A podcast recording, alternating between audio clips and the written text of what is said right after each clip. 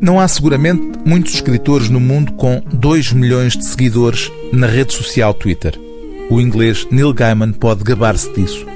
A banda desenhada, primeiro, e depois o cinema, fizeram-no transcender em muito o universo restrito constituído por quem tem hábitos de leitura regulares.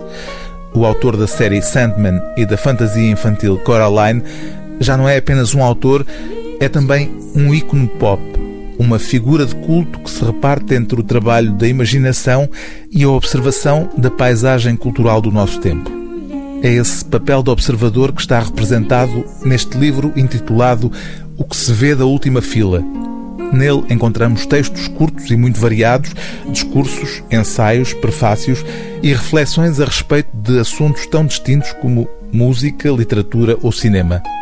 O título, irónico, O que se vê da última fila, corresponde ao texto em que Neil Gaiman relata a experiência pouco entusiasmante que viveu em 2010 ao assistir à cerimónia da entrega dos Oscars de Hollywood, na altura em que o filme Coraline, baseado num conto seu, foi candidato ao Oscar de melhor filme de animação.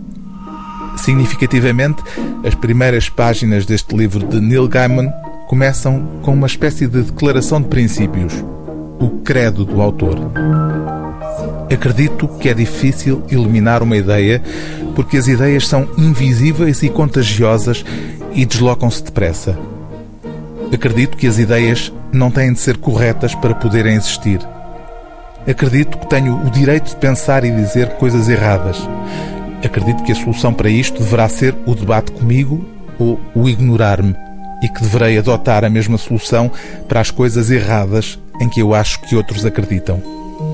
Acredito que temos o direito absoluto a pensar coisas que para outros são ofensivas, estúpidas, inaceitáveis e perigosas e que temos o direito de dizer, escrever e divulgar essas coisas e que não temos o direito de matar, mutilar, ferir ou retirar a liberdade ou a propriedade de alguém por considerarmos que as suas ideias constituem uma ameaça, são insultuosas ou totalmente repugnantes. É provável que outros sintam o mesmo relativamente a algumas coisas que pensamos. O livro do dia TSF é O que se vê da última fila, de Neil Gaiman, tradução de Bruno Vieira Amaral, edição Elsinore.